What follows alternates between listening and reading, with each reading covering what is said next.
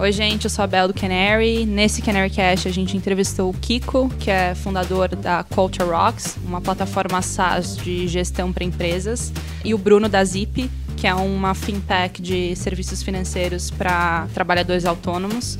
E ambas startups participaram do programa de aceleração da Y Combinator. Nesse papo, a gente vai conversar um pouquinho sobre como foi a experiência de ambos no antes, durante e depois do programa.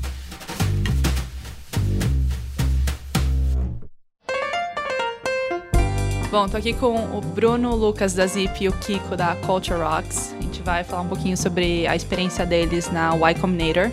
Queria primeiro, meninos, obrigada por terem vindo. É, vai ser um prazer aqui bater um papo com vocês. Queria saber um pouquinho da experiência de vocês com a YC. Como que foi lá, lá atrás para a Zip e para a Culture aplicarem, é, como foi o processo de application e como foi chegar lá no Vale e começar o programa. Se puderem contar um pouquinho do histórico de cada um, seria ótimo.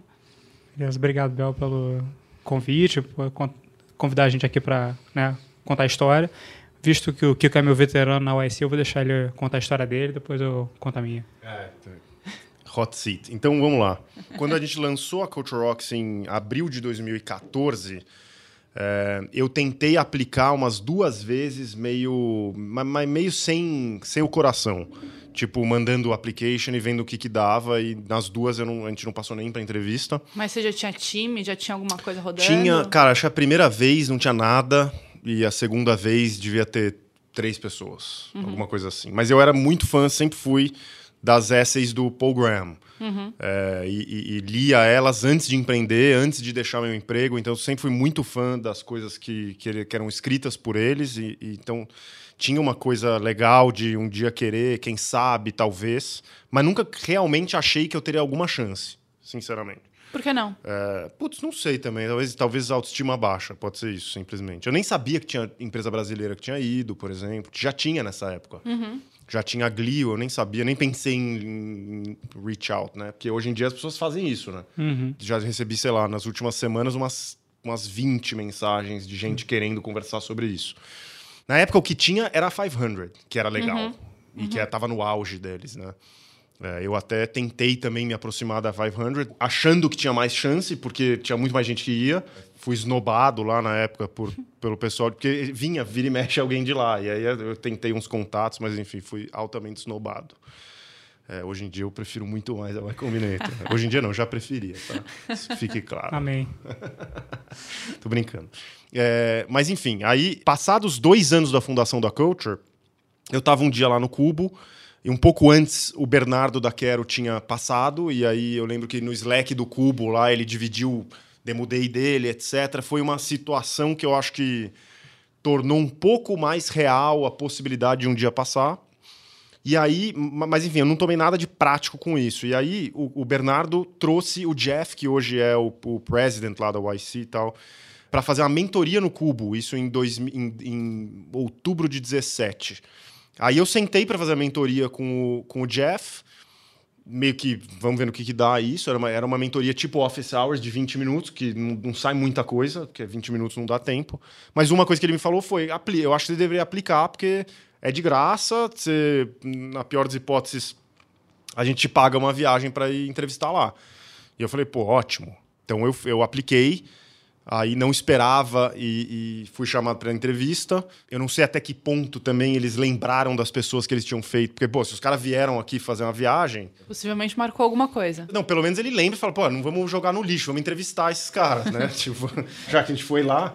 E aí entrevistaram, aí a gente, no fim, foi para entrevista, pô, maravilhoso, ganhei uma viagem para ir para lá fazer entrevista.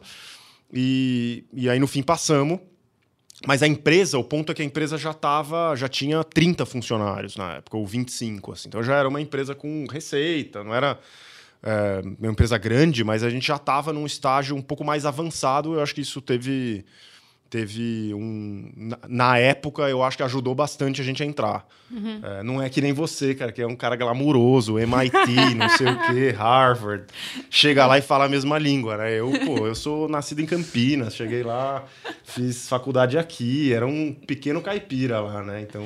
Eu tô brincando, mas eu acho que eu acho que isso ajudou a gente a passar de já ter uma empresa com mais tração é, porque não tinha as credenciais tradicionais e tudo mais. E agora, agora eu acho que isso está mudando cada vez mais. Mas... É.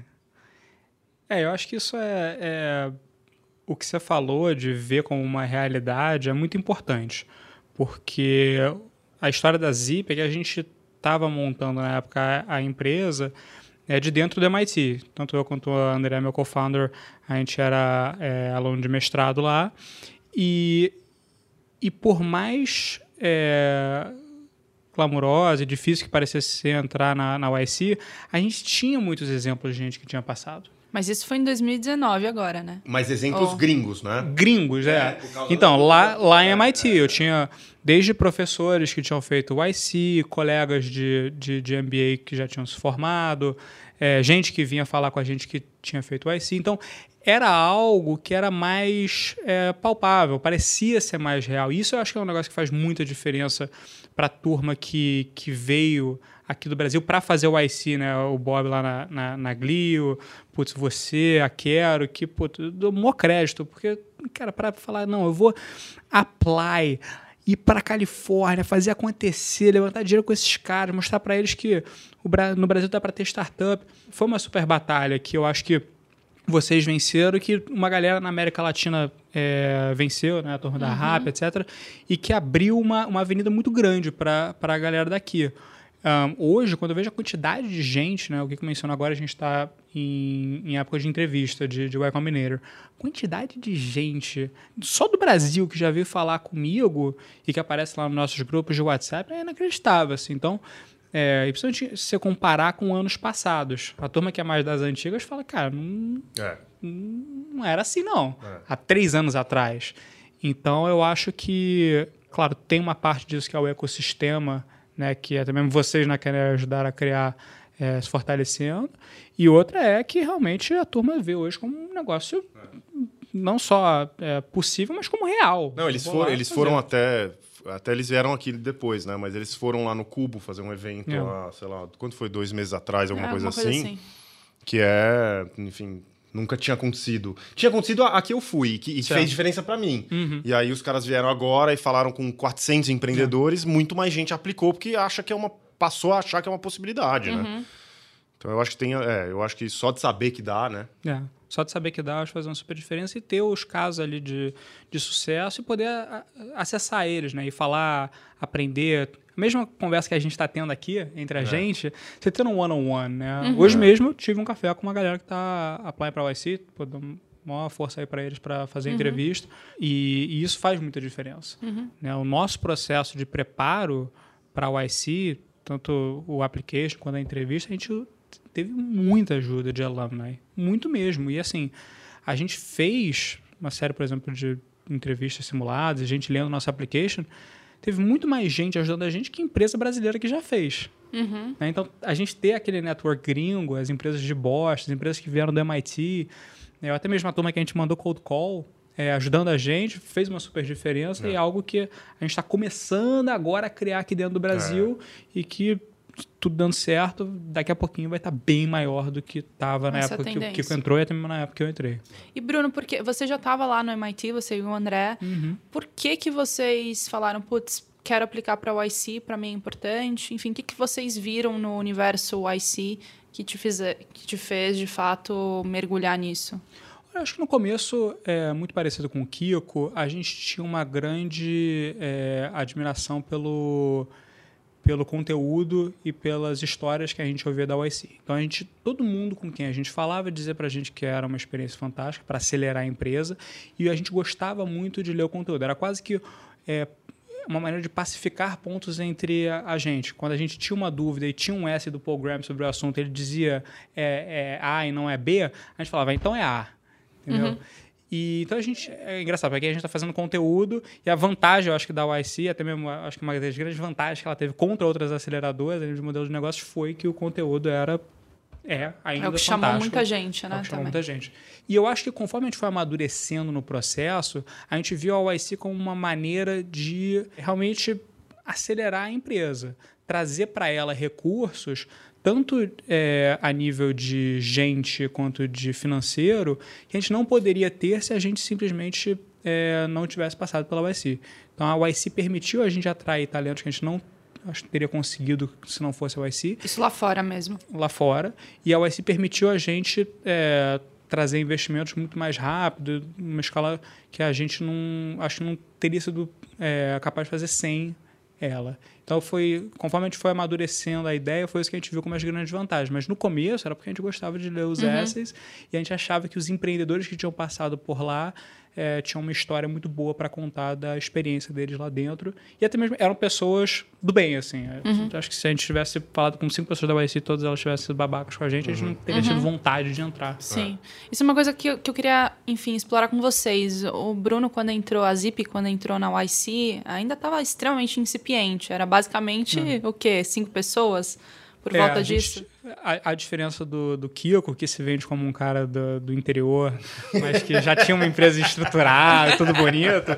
Na época que a Zip entrou, a gente estava com. É, a gente estava com seis pessoas. Seis pessoas. É, a gente tinha acabado de abrir a PJ, é, enfim, a gente estava fazendo o primeiro piloto. Então, era realmente começando, assim. E eu acho que essa é uma grande diferença entre Estados Unidos e rest of the world, ou pelo menos América Latina, que é as empresas dos Estados Unidos, eles têm um grau de risk taking que talvez é maior. Então ele aceita às vezes a galera que nem empresa tem. Uhum. Só ele olha lá os perfis do cara, fala, pô, isso aqui é Fantastic Founders, às vezes ele é que fala... o que eu acho já é uma, já é uma, é. uma caixinha que o cara tica, já, né? Já é uma caixinha que o cara tica. Não, é, não pode não ter tração, não tem é. produto, mas tem três caras que fizeram MBA em MIT. Pô, já é uhum. legal pra caramba, né? Sim. Eu acho que isso faz uma puta diferença. É, e, e, no nosso caso, eu acho que o piloto que a gente tinha montado, que a gente já conseguido construir até lá e a visão que a gente pintou para eles foi algo que atraiu eles bastante.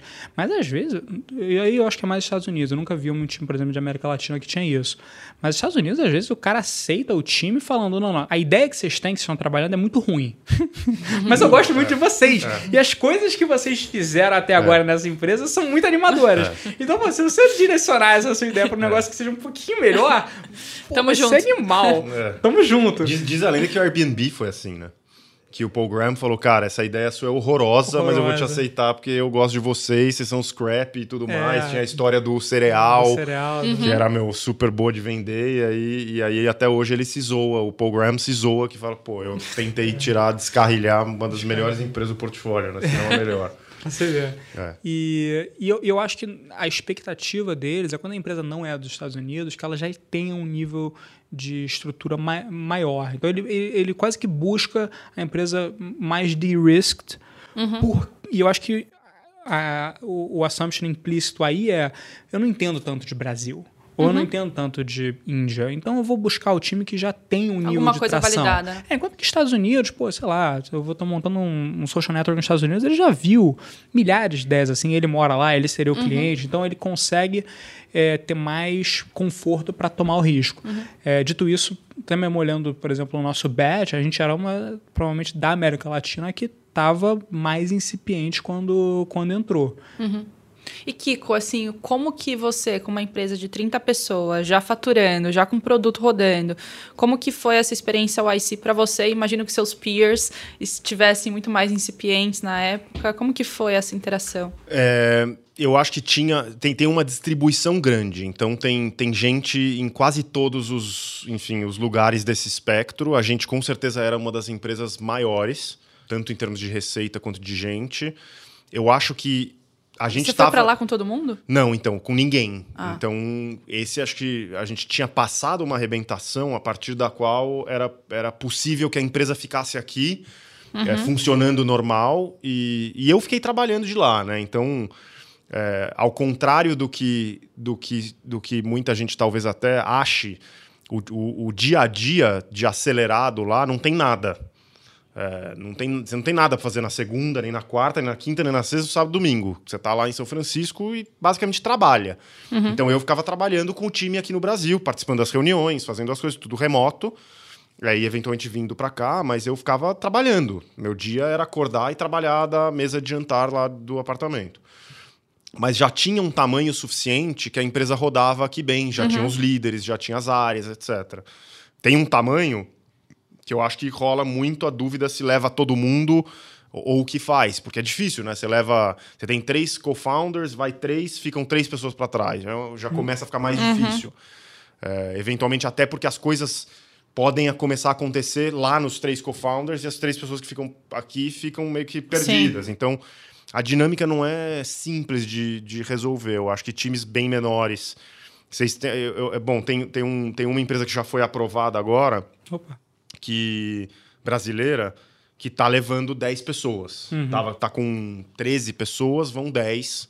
É, e aí eu acho que as pessoas que ficam mais no, no dia a dia aqui é, e tem que tem que estar tá fisicamente vão ficar, mas vai levar 10 pessoas e aí vão ficar 10, 10 pessoas numa casa Foi trabalhando o que aconteceu de com vocês, né, Bruno? É, que, é que eu acho bem legal também. É uma oportunidade é. incrível de todo mundo dormir, acordar junto e trabalhando Intenso. 18 horas por dia. É. Que é legal, né? Acho que é uma, é uma coisa que vocês levam para da vida, né? É. Da empresa e para vocês. Sim, é, pra gente foi um negócio muito especial. E nessa eu tenho que dar crédito 110% para o André e para a Luz, que são meus co-founders, que bateram na mesa e falaram: não, não, vamos levar o time inteiro. Na época nós éramos nove pessoas. Eu não gostava muito da ideia, porque achava que ia ser uma complicado pra caramba trazer nove pessoas, pô, visto, não sei o que, casa, mas a gente fez e putz, ainda bem que a gente fez, porque foi uma experiência fantástica. Eu acho que não só para a gente, mas também para o time. A logística era exatamente essa que o Kiko estava falando. Então, a gente putz, dormia seis, sete horas por noite e o resto do dia estava trabalhando, na mesma casa, né? A gente botou um dia para ser feriado, então sábado não podia trabalhar, mas o restante era fair game. E, e, é alucinante, assim, a primeira velocidade na qual você constrói a cultura, porque agora você está todo mundo morando junto, né? Então, coisas que antes é, você não sabia sobre as pessoas, agora você sabe, você constrói é, significado de alguns assuntos muito mais rápido. É, então a gente criou uma série de piadas internas e né, histórias que hoje em dia que levam a gente até hoje. Dessas nove, quantas ainda estão com vocês? Tá todo mundo. Todo mundo. Todo mundo. É. é na verdade, a gente tem um estagiário que não está mais com a gente. E o estagiário foi também, né? A gente trouxe três estagiários, né? um do Brasil e dois que ah. são brasileiros, mas moravam nos Estados Unidos. Tipo um e, summer, alguma coisa assim. É, e aí tem um deles decidiu ficar além do summer, então trancou a faculdade para continuar um tempo mais com a gente. É, o outro voltou para voltou para a faculdade, que era normal a fazer, e o terceiro que estava no Brasil continuou com a gente também e agora está se formando, então vai virar. Esse podia, podia claramente ser um summer remunerado ao contrário. Ao contrário. Né? Esse fácil. Se eu tivesse uma faculdade, uma empresa entrou na YC, é. passar três meses em um então. Vale do Silício, morando lá tudo pago. É. Total. Essa vale um leilão, hein? E, e, e, todo mundo lá, assim, dividindo o quarto, a gente fazia as compras juntos. Ah, e vivendo a, a, vida. E a única parte realmente que o time não dividia tanto era a experiência YC em si, porque você só pode ir os founders para as palestras, os jantares, as office hours, mas a gente tem uma preocupação grande também em trazer um pouco do vale para eles. Então, uhum. a Ludmilla, que é minha co-founder, é, trabalhando no Square. Aí levou eles para o Square para visitar um dia, principalmente o time de tech, porque o Square é uma organização bem engineering heavy. É, a gente trouxe vários empreendedores, inclusive alguns que fizeram IC para é, para dentro da casa para falar com o time. Então a gente teve vários eventos assim para tentar trazer um pouco da YC também para eles, mas até assim olhando para trás, as memórias mais marcantes que eu tenho são do tempo que a gente passou juntos e um pouco do que a gente construiu tanto quanto a experiência da YC em si. Foi uma experiência muito baseada na construção da própria Zip, né? Que é. vocês estavam há pouco tempo juntos também, é. né? É isso aí. Então, é isso vingou aí. de ser é. mais ou menos no mesmo momento. E, e, é engraçado porque até aquele momento a Zip tinha sido uma empresa remota, né? Eu e a André estava em Boston, pedaço do time estava no Brasil, a Ludmilla estava na Califórnia. E aí a gente passou de ser uma empresa remota para ser uma empresa ultra local, na qual todo mundo dorme na mesma casa e mora junto. Então foi, foi um choque total e, sinceramente, foi uma, uma maneira fantástica de, de, de, passar o programa. Assim, para todo mundo que eu acho que não passou da arrebentação ainda, eu super recomendo trazer o time, porque eu acho que vai mais rápido, você cria cultura, tem algo especial que acontece lá na Califórnia pelo fato de ser tão boring, você só está rodeado de gente que já teve algum tipo de sucesso ou fracasso em startup. E, e também pelo fato de que, putz, comunicação fica muito mais fácil, né? Sim. Você tem um, dois, três founders que estão lá na Califórnia e aí vem voz da montanha para contar para um time que está aqui em São Paulo. É. Ah, É. você tem que fazer isso, ah, vamos mudar de direção, vamos crescer mais rápido. Pô, é muito difícil. Mas quando você vê os founders voltando, sei lá, do jantar da YC, falando, cara, a gente tomou um esporro lá porque a gente só cresceu 15% na semana passada. e você vê que os caras estão chateados, pô, você vai querer dar o sangue no- na, na semana seguinte. Kiko, como foi pra você esse, esse outro ponto que o Bruno falou? Você tava solo nos Estados Unidos com o time aqui. Como que a, a sua experiência YC, literalmente a sua, né? Porque você tava solo, é, foi mudando a culture em termos de direcionamento estratégico, mindset, tudo isso? É, eu, eu acho que a gente foi, nesse sentido, talvez pouco impactado lá. Enfim, eu sou bem aberto com, com quase todo mundo que eu falo sobre isso. Eu não tive. Engraçado isso, né? Mas eu não tinha. Tive, office hours. Nossa, cara, foi incrível. O cara abriu meu olho muito e agora eu saí eu vi tudo que eu devia ter visto. Por curiosidade, a melhor office hours que eu tive foi esse ano, que era um ano, exatamente um ano depois de graduar, que eu tive uma office hours que, que na verdade não era, não estava marcada, e eu encontrei o Michael Seibel, que é um dos caras que tem melhores office hours lá, na minha opinião. E, e eu bati um papo com ele de 15 minutos e ele meio que me enche- me encheu de porrada, falou várias coisas que eu tinha que ouvir, etc.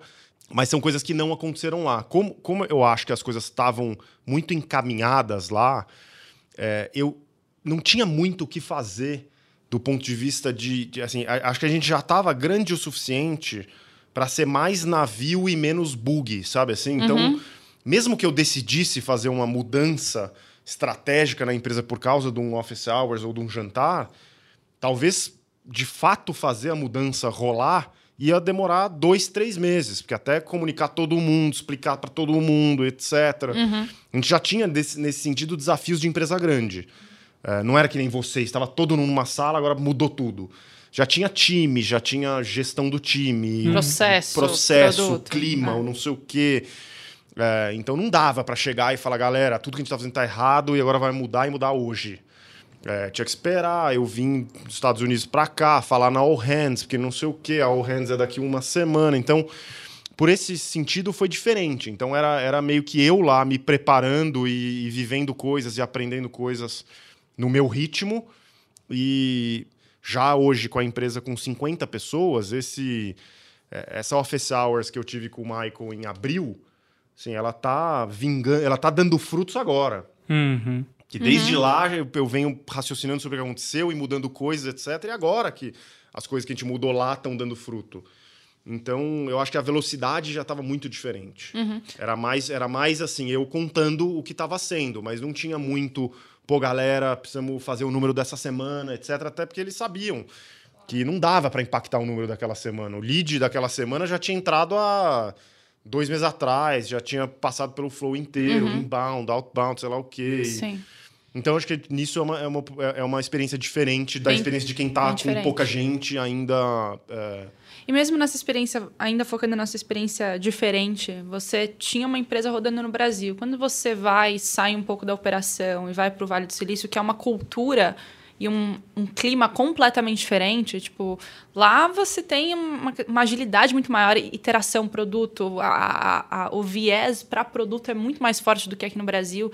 Como que isso foi diferente para você, tendo uma empresa rodando?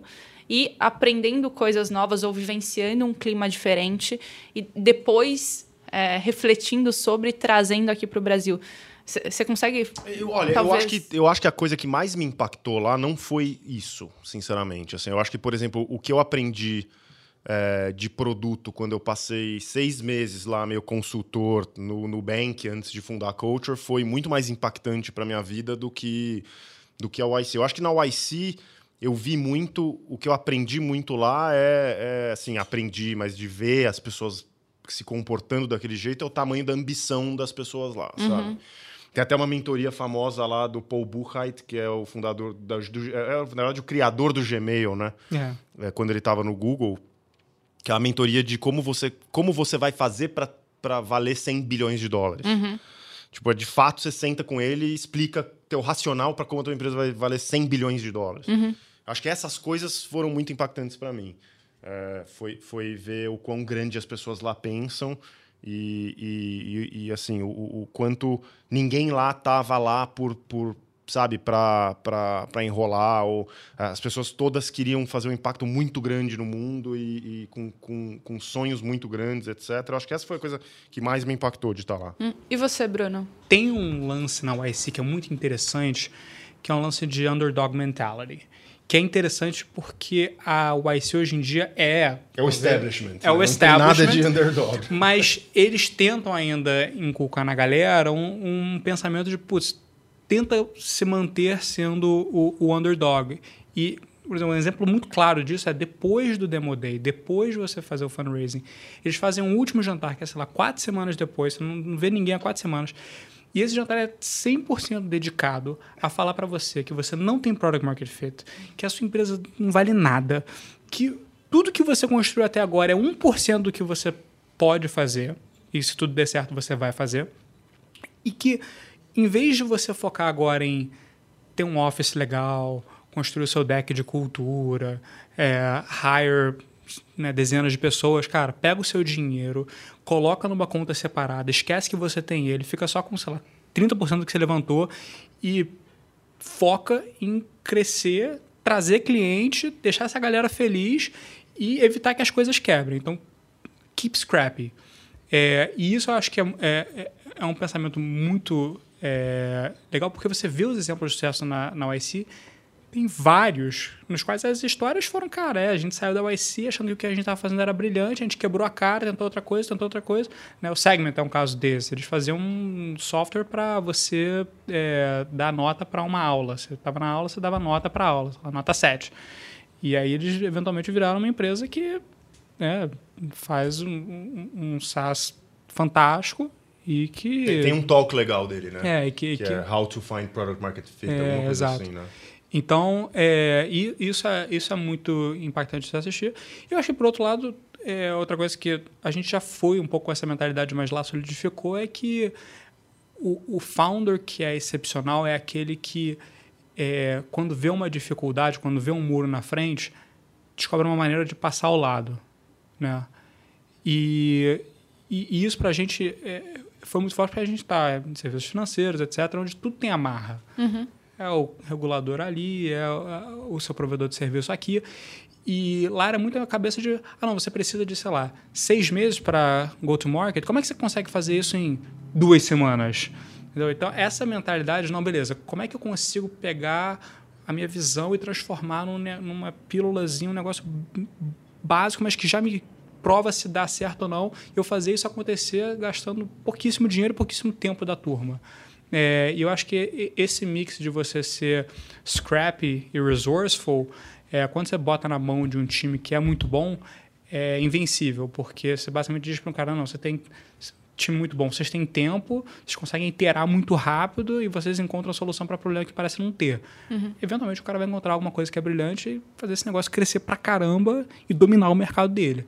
É, então, é, é, esse é um lado que a gente viu acontecer muito na UIC, a gente falou com muitos alunos que passaram por isso e que é, ficou muito marcado na nossa cultura e DNA. Uhum. É, eu acho que tem até uma coisa interessante, porque o, você falou uma coisa que eles repetem muito, esse, esse jantar é How Not to Die, né? How Not to Die. É, mas eles, então eles falam muito sobre você ficar, enfim, com é, ramen profitable, né? Que é, enfim, perdendo um pouquinho de dinheiro ou, ou ganhando um pouquinho de dinheiro, mas já, enfim, breakivado e tal. E por outro lado, é muito fácil achar que a tua meta é crescimento. Porque tem uma cabeça, assim, é muito rápido eles dizerem a tua meta é crescer 5% ou 10% por semana. E eu acho que isso é um, é, é um ponto muito tricky, porque é muito fácil o founder achar que ele já está em momento de crescimento Muitas vezes o teu partner não tem tempo de entender a tua empresa bem o suficiente para saber em qual, enfim, desses dois jogos você tá, porque tudo acontece muito rápido, quer dizer, eu lembro que a primeira mentoria é de uma hora, acho, nem talvez nem uma hora e o resto é de 20 minutos. Então, uhum. não é que a pessoa tem uma baita, sabe? Ninguém passa mais de quatro horas com você. É tão profundo, né? Super pouco. Então, então é muito difícil você tomar cuidado com o que você ouve lá. E, e nessa hora, quer dizer, de, fone, de telefone sem fio, de você ouvir uma coisa, achar que ouviu outra. Você pode e se sair perder. correndo, você pode se perder. Então, Vocês tem... viram muitas pessoas se perdendo? Ah, eu vi times que se perderam, aí usavam o partner para tentar se reencontrar. É, assim, acho que é natural, tem 200 empresas fazendo batch hoje em dia. Tem algumas que não levantam dinheiro, tem algumas que né, pivotam no meio várias vezes, tem algumas que nem apresentam no Demo Day. Então, é, acho que Não é... apresentam no Demo Day porque captaram um Series B lá. Também tem, tem isso. Até... tem o cara, é, tem o cara tem. que vai levanta... É. Mas eu, eu acho que esse problema de gastar mais do que você deveria é recorrente. Tanto que eles fazem muito talk disso, sabe? De, uhum. cara, entenda, você não tá do jeito que você tá. Uhum. Voltando nessa questão do, do Demo Day. O Demo Day é, é, um dia esperado, né? No final do programa Sim. tem lá o, o, o, Demo Day. Então não são todas as empresas que chegam até o Demo Day. É, e a, a grande maioria a chega. A grande maioria chega. E tem alguma, assim, a, a YC tem um investimento padrão, 150 mil dólares, 7% de stake, né, num safe, post, enfim, tudo, tudo certinho, padronizado. É, tem alguma expectativa de valuation, mesmo que não seja explícita nesse Demo Day, vocês sentem algum tipo de pressão? Enfim, como que funciona na, na visão do founder e CEO uh, esse Demo Day? É, assim, eles tentam fazer com que você não pense em fundraising o máximo possível. Então, a ideia é não falar de fundraising, nem pensar em fundraising, nem fazer fundraising até eu não sei, três semanas ou duas é, semanas antes do, do an, duas semanas antes do, do Demo Day, uhum. ou três. Aí tem o, o, o Demo Day Office Hours, ou Fundraising Office Hours, em que você com o teu partner, tenta entender o que é realista. Uhum. É, e aí, eu acho que a maioria das empresas acaba indo para fundraising com cap de 7 a 10 milhões de dólares. É, acho que cresceu um pouquinho. Cresceu um então. pouquinho, é. Isso é coisa maravilhosa. Inflação, mas então, na minha época era assim, 7, 10 de dólares. É. Era, o, era, o, era o cap de, de fazer Demo Day. E, e aí tinha assim, aí tem, tem a discussão de faz ou não faz uma escadinha de cap, quer dizer, começa num cap mais baixo e vai subindo. A OIC sempre fala para não fazer isso, para focar num cap e levantar de todo mundo assim. Mas é difícil fugir muito disso. Acho que tem casos super hot que, que eventualmente já tenham algum tipo de preemptive offer ou alguma coisa assim, que acho que sobem muito mais do que isso. Mas na média eu, eu acho que era em. Vai, vamos, vamos, vamos pôr aqui entre 7 e 15. É. Sendo que eu acho que as empresas Latam é, historicamente captaram num cap mais baixo. Então uhum. talvez seja mais para 7, 10, pelo menos a maioria das empresas que eu vi, tirando assim Rap, Grow, que eram casos bombásticos. Uhum. Eu acho que era tipo isso. Eu, eu acho que mais que o um número, a grande graça da YC a nível de valuation é que o mercado de, de, de venture investing muda muito rápido. E a desvantagem que o empreendedor tem é que ele não está olhando o mercado, ele está olhando a empresa dele. Então, quando ele vai levantar, ele tem talvez o benchmark de um, dois amigos que levantaram há pouco tempo. E o que a YC faz é que ela te mostra mercado, porque ela vê 200 deals por semestre. Né? Então, ela vai conseguir te dar um, uma boa ideia do que, que você deveria esperar. E o que, que é realista, o que, que não é realista. E e, portanto, isso dá uma super vantagem para o empreendedor, porque coloca ele mais em pé de igualdade com o investidor. Ele sabe que, sei lá, ele receber cap de tanto não é adequado, que ele poderia buscar mais. Mas, no final das contas, é, é mais informação que você tem. Nada vai bater né, o, o preparo que você vai ter que ter como, uhum. como founder para tocar o seu fundraising e quando você estiver lá na realidade do mercado, você vê o que acontece. Claro. É, mais informação e na YC você tem uma exposição mais ou menos você garantida. Tem uma exposição muito maior. É, garantida e qualificada no, naquele é, evento de Demo Day, né? E eu acho que fundraising advice é, sem dúvida, o que eles melhor dão. Uhum. Sem dúvida. Uhum. Assim, a parte. Isso é uma coisa que, que, me frustrou um pouco, porque eu sempre gostei do mais do lado operacional e menos do lado de fundraising. Então eu achei que eu ia para lá e ia aprender um monte de coisa nova. E, e, não tem muito conhecimento disso lá. Quer dizer, ah, não tem um workshop sobre vendas, um workshop sobre inbound marketing, não tem nada disso. Tudo isso está na internet. Uhum. E em termos de advice, cara, tudo que eles têm lá tá na internet também. Uhum. O dinner, cara, o dinner tá. Todos os dinners são talks que eu já tinha ouvido no podcast da YC ou na, no, no, no YouTube da YC, etc. É, a palestra que o pessoal do Airbnb deu pra gente era a mesma palestra que eles dão em qualquer lugar, talvez com um ou outro ponto mais polêmico que eles não falem em público. E, e o conteúdo revolve muito em torno da, dos conhecimentos que o Paul Graham, enfim, foi desenvolvendo desde 2005 é, tipo Do Things That Don't Scale, Do Not Die, coisas assim, que são, que acho que são super importantes e que até hoje eu leio, sei lá, três vezes por mês, um, várias dessas essays. Então, eu acho que uma das coisas que eles mais dão ajuda é com fundraising. Então, se você tá lá com três caras interessados e precisa criar é, algum FOMO ou alguma coisa do tipo, ou negociar um safe, ou coisa assim, aí Eles é ajudam quando, pra é caramba. quando o advice é melhor e mais, e mais rápido, inclusive. Eu tive essa experiência de chegar pro meu partner e perguntar, pô, tô com uma dúvida se a gente deveria ter um CTO ou um VP Engineering. Assim, o cara tá nem aí, entendeu? Ele fica bored. Agora, se você chega lá para ele e falar, ah, eu tô com uma dúvida é, se eu aceito essa preemptive offer ou não, eles adoram. Então, eu acho que, que isso é uma coisa, assim, eu, eu acho que o grande benefício de ir para o YC era fundraising. É, eu acho que para o Brasil, vocês, por exemplo, fazem um papel que a YC faz lá, que é um cheque, o primeiro cheque, é, simples, em termos muito transparentes, rápido, profissional. Eu acho que isso, enfim, isso não tinha aqui, agora tem. Que essa parte de fundraising é, é tricky quando você vai para fora, principalmente para o Vale do Silício, né? Porque o- a informação que você falou, Bruno, que você tem na YC é uma informação que é uma informação do mercado americano, que é uma informação do Vale do Silício. O Brasil não está na mesma maturidade, não tem a mesma liquidez, não tem os, os mesmos players competindo, a mesma quantidade de players competindo do que o Vale do Silício. Então, assim, acaba que a- o mercado é diferente. O mercado de investimentos é diferente. Eu queria entender um pouco a visão de vocês que passaram pelo IC, tiveram uma captação no Demo Day do IC, etc. E depois vieram para o Brasil num mercado diferente. Porque a minha preocupação quando você fala de mercado americano, padrão do mercado americano, é o brasileiro que opera no Brasil é, cair num valuation trap. Né? Você capta um valuation muito acima do padrão e médio do mercado brasileiro e tem que, enfim, sofrer nos rounds subsequentes. Claro que você tem opções, dá para captar fora e tal, mas queria um pouquinho da visão de vocês sobre isso. Eu acho que o, a questão do, do mercado, no meu batch a gente teve, eu acho que 15 empresas de Latam. Então, hoje em dia eles já começam a ver um, uma As coisas estão mudando um Parte- pouquinho, né? É, uma parte boa ali de mercado, enfim. E eu acho que a outra questão é que, sim, se você sai da YC, o seu valuation normalmente vai ser diferente de, do que seria se você não tivesse saindo da YC. Mas por uma ótima razão, porque o seu pool de investidores potenciais é maior. Né?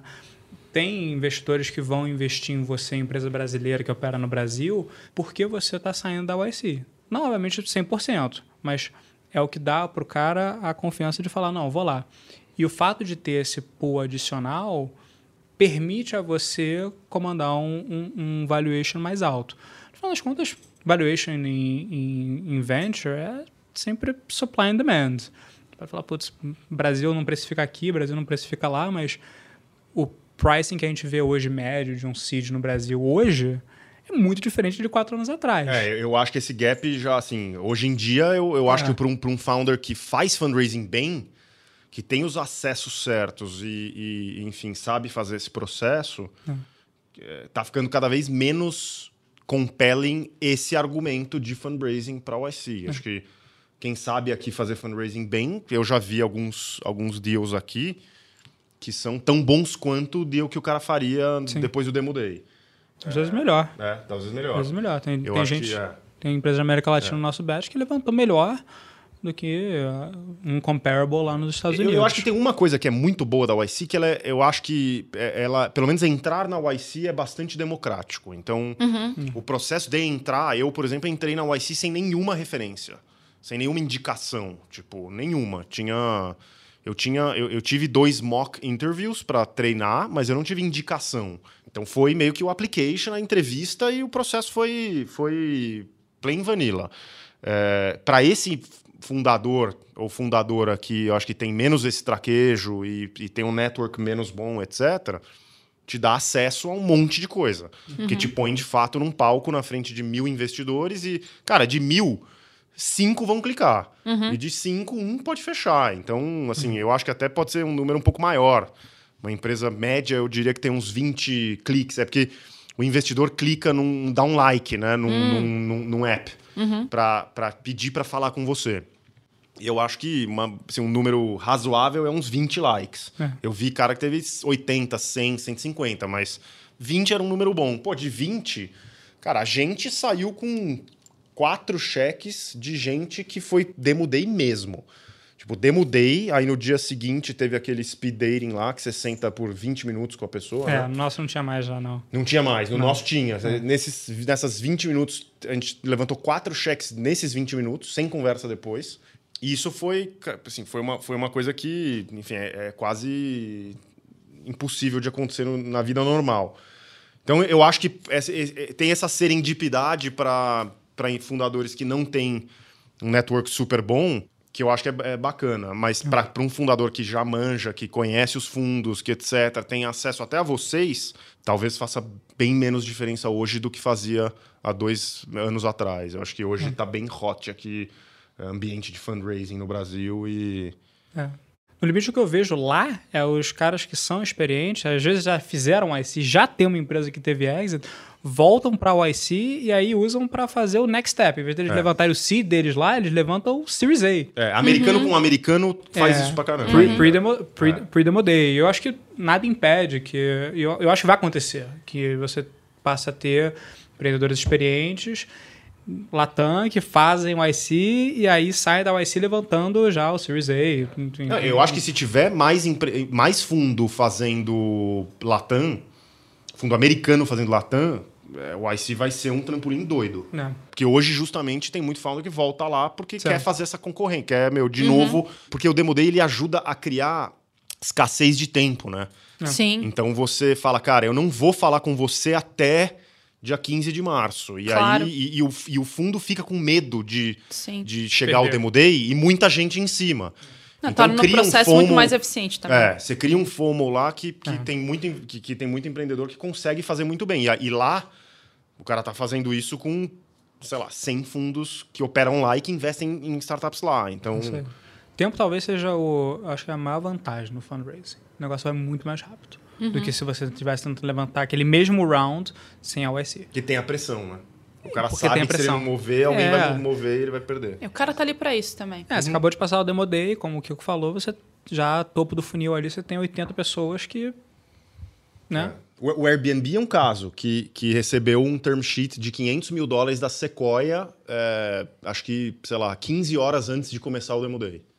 O cara tava desesperado pra. Meu, foi, sei lá, o cara foi entregar fisicamente o term sheet porque ele tava com medo da empresa. E não que era uma- um caso óbvio, o Airbnb era longe de óbvio naquela época. Mas o cara tinha uma convicção lá e ele achou que tinha que. Ele saiu correndo e entregou.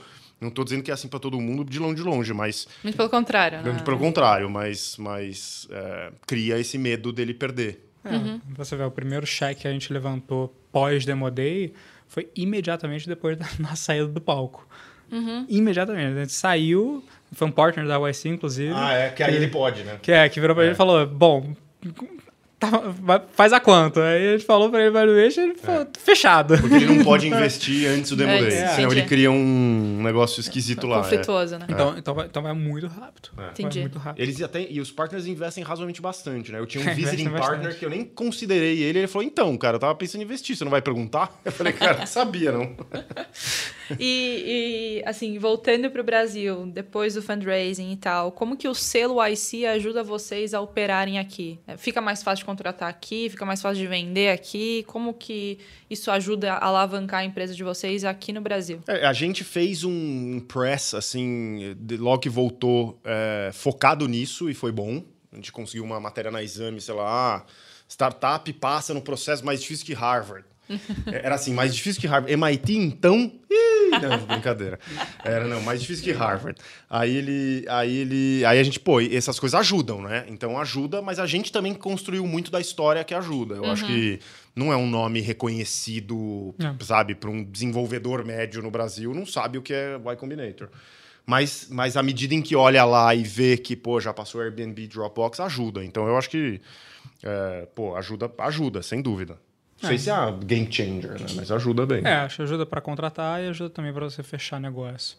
Então, putz, no nosso caso é fornecedor, parceiro, enfim, a gente chega e fala, olha, tem investimento, do, do acelerador, mesmo na qual passaram Airbnb, Dropbox. É, você, você dá uma educada, né? Você dá uma, é você, óbvia, assim, você dá não uma é- educada. Assim, mas ah, eu é- pô, é, não é o É. Reinaldo Giannettini. Você fala, não, esse ator, é, é, um que é ator que, fez malhação, que não sei o quê. É isso. Mas ajuda pra caramba. ajuda, ajuda. O cara vê que você não é um aventureiro, É, é, não, veio do nada. Então, é, ajuda nesse sentido. E eu acho que para a turma é, que você está contratando, aí já ajuda bastante, porque muita gente, é, do mesmo jeito que eu e Kiko, já leu os Assets do Paul Graham, então tem. a- Uhum. E, e, é, acho que para a pessoa que um dia pensa em ser empreendedora, mas que hoje quer trabalhar no early stage, Esse faz bem esse diferente. cara fala, É. putz, Esse faz aqui- bastante diferença. Trabalhar aqui na empresa que fez o IC, eu vou ver como é que é. Quem já conhece, né? etc. É, Que tem motivo pra conhecer, né? Ah, É, quem tem motivo para conhecer. E muitas vezes é a pessoa que você quer contratar, joga bastante a favor. Joga bastante a favor. E como que vocês hoje, pós o IC, já voltaram, já são aluminais, utilizam a rede do IC, se é que utilizam? Como que ficou o relacionamento de vocês pós o programa? Bom, a, a- gente tem sorte porque a- o network de, de founders da Latam é possivelmente o mais forte. É o grupo mais coeso, é o grupo de Latam Founders. Então, tem um WhatsApp que a gente fala, é, tira dúvidas, enfim, pode tirar mentoria, falar sobre fundraising, etc., com, com esses. Acho que são 100 founders de, É. ou 100 empresas de Latam. Acho que são 100 founders. Pode ser 100 founders. É, acho que é. É, deve ter uns 100 founders nesse grupo, que é super ativo. É, tem, uma, tem uma rede social, da, tipo um fórum de discussão da, da OIC, chamado Bookface, em que dá para perguntar bastante coisa. É, dá para acessar o network de fundadores, que acho que funciona muito como alguém que fez MBA, acessar o network de alumni. É bem, eles chamam até de alumni, né? Yeah. Você pode fazer office hours é, pedindo lá, fazer office hours e, e tirar dúvida. Para fundraising, eu imagino que você continue com acesso ao WhatsApp ou ao telefone celular do teu partner. É, então, essas coisas mais urgentes dá para usar. É, mas eu acho, que, eu acho que o network é o principal, né? É, tem o programa do Series A também, Tem o- ah, é verdade. Fala aí, vai. que é bem legal, que é um programa para ajudar você a levantar o seu Series A. Então vai desde eu te ajudar a montar a lista de quem você vai levantar com, o teu deck, é, faz, fazer você passar por, lá, mock coffee chats com o investidor, porque é uma dinâmica muito diferente o way do, do, do, do, do seed. Você tem que passar a ser selecionado para esse programa, ou você já Era. era? Cara, agora... Eles tentaram fazer um, be- um segundo batch. Aí Entendi. não rolou e virou meio que um advisory program aberto Ah, para todo entendi. É, mundo. aberto para todo mundo, de graça, você não É. bota nada mais da sua empresa lá e ajuda pra caramba, porque eu acho que se o seed é difícil, o Series A você tem ainda menos informação sobre, né? Porque ah, você vai conhecer algumas pessoas que levantaram seeds, mas daquelas, quantas que levantaram Series A, né? Uhum. E aí você vai diminuindo a quantidade de advice que você tem. Então nisso é, ajuda pra caramba. E, Que, e é, assim, que é basicamente uma base de conteúdo. E É. agora tem, tem alguns office hours que você pode pedir para algumas milestones do, do fundraising. Então, É. um para acertar a sua história. E aí você pode fazer é, prática de pitch, né? Você pode se, se organizar, se inscrever numas práticas de pitch é, de grupo, que acontecem toda semana, ou alguma coisa assim do, do tipo. Uhum. E você tem Então, acesso a investidores também? Acho que não, né? Não. A OIC é bem hands-off quanto ao investidor. Então ele não vai fazer a ponte para você. É, a não ser que Você- ele ache que, pô, você é muito hot e aí ele pode fazer, né? Eu acho que É. na média não vai fazer muito, não vai ajudar muito. É, é que se você é muito hot, você não precisa que vai te fazer a ponte. ser. Então o cara lá batendo na sua Talvez o porta. cara, é, às vezes o cara É. faz pra até pra- eu já vi É. isso, o cara de, de, tipo partner da YC puxando o saco de empreendedor que tá quente, É. tentando ajudar de algum jeito que quer estar envolvido, né? Quer entrar no round. Quer entrar no round ou quer investir alguma coisa na, na física e tudo mais. Então tem assim, essa dinâmica de enfim, tem um pouco. O- Como o Marcos Toledo falou para mim uma vez, é o que chamava no mercado financeiro de conflito de interesse e no mundo de startup é ecossistema, né? Mas, e aí, assim, a nível mais pessoal, um negócio que eu tiro bastante da YC é colocar em perspectiva. Porque quando você está ali na trincheira montando tua empresa, é muito fácil você esquecer de onde você veio, onde você estava seis meses atrás, um ano. E sempre que eu faço hoje em dia entrevista com a turma que está para passar, ou até mesmo conversar com gente que está indo fazer o IC, está pensando, é, acaba que eu tenho que pensar, ah, beleza, como é que foi quando a gente estava lá para fazer o IC seis meses atrás, um ano, e põe a coisa em perspectiva para mim. Muitas vezes eu saio do call ou da conversa me sentindo muito energizado e sentindo, cara, pô, a gente já fez tanta coisa nesse pouquíssimo tempo, né? É, e, e, e, me dá uma, uma, uma, energia do caramba. É, poder dividir isso com empreendedores, ver que né, a gente aprendeu pra caramba e a gente tem alguma coisa a dividir e, e ver o quanto a gente já construiu desde então. Sem dúvida. Essa, eu acho que também isso, assim, a, a, a, acho que a experiência do processo, para mim, é uma coisa indiscutível. Quer dizer, a gente pode discutir se o benefício de fundraising é verdade para todo mundo, a gente pode discutir se o conteúdo faz diferença ou não, dado que está tudo público, mas eu acho que a experiência é uma coisa que, meu, é incrível. É. De, principalmente pra gente, viver três meses lá, no Vale do Silício, conhecer um monte de gente que a gente provavelmente não teria acesso.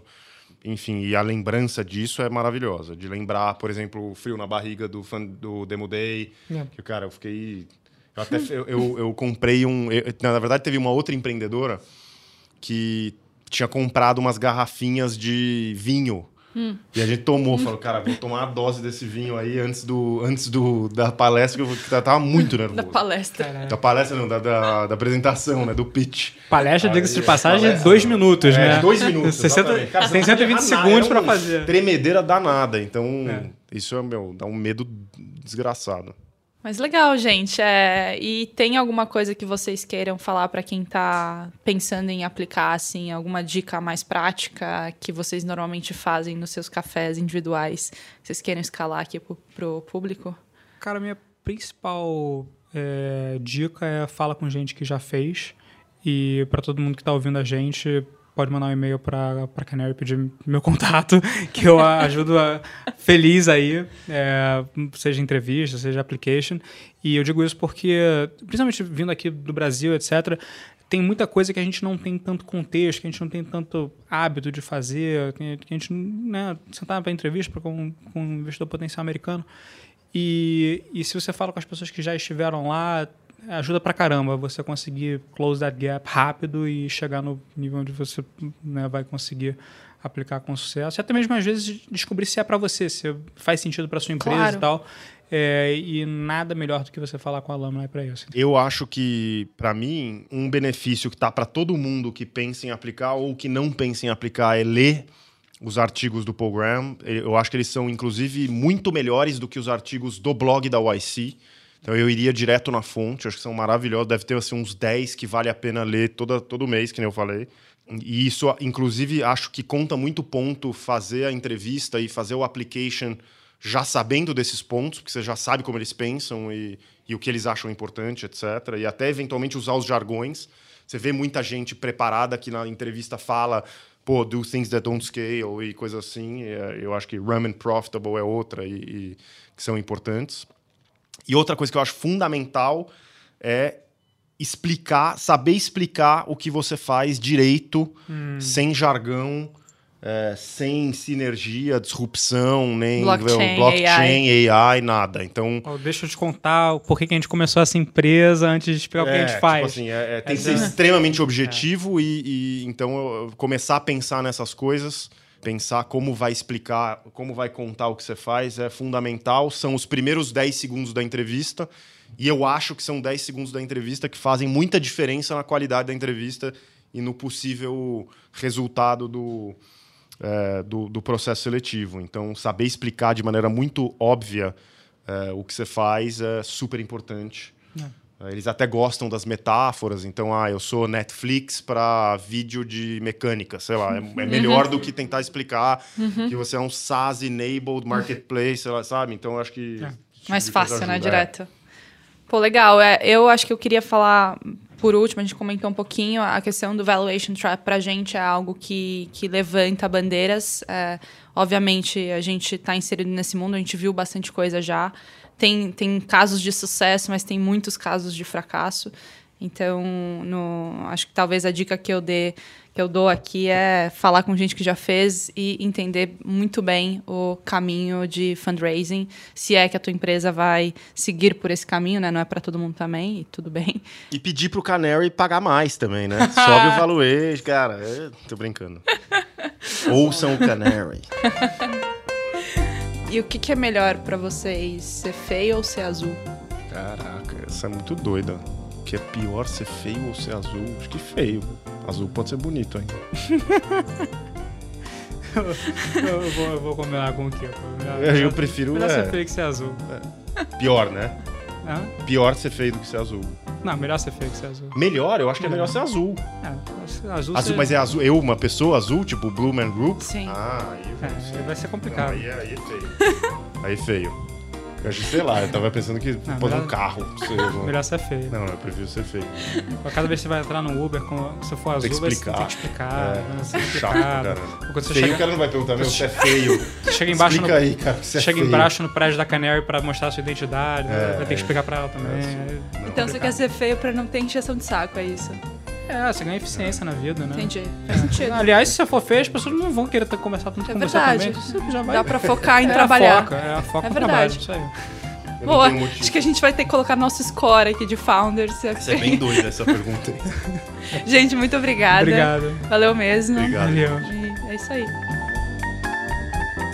Valeu por escutar mais um Canarycast. A gente quer sempre trazer uma galera legal para compartilhar experiências e aprendizados em startups. Esperamos que esse episódio tenha sido útil e não se esquece de seguir a gente na sua plataforma de streaming favorita para saber sempre que tiver conteúdo novo por aqui.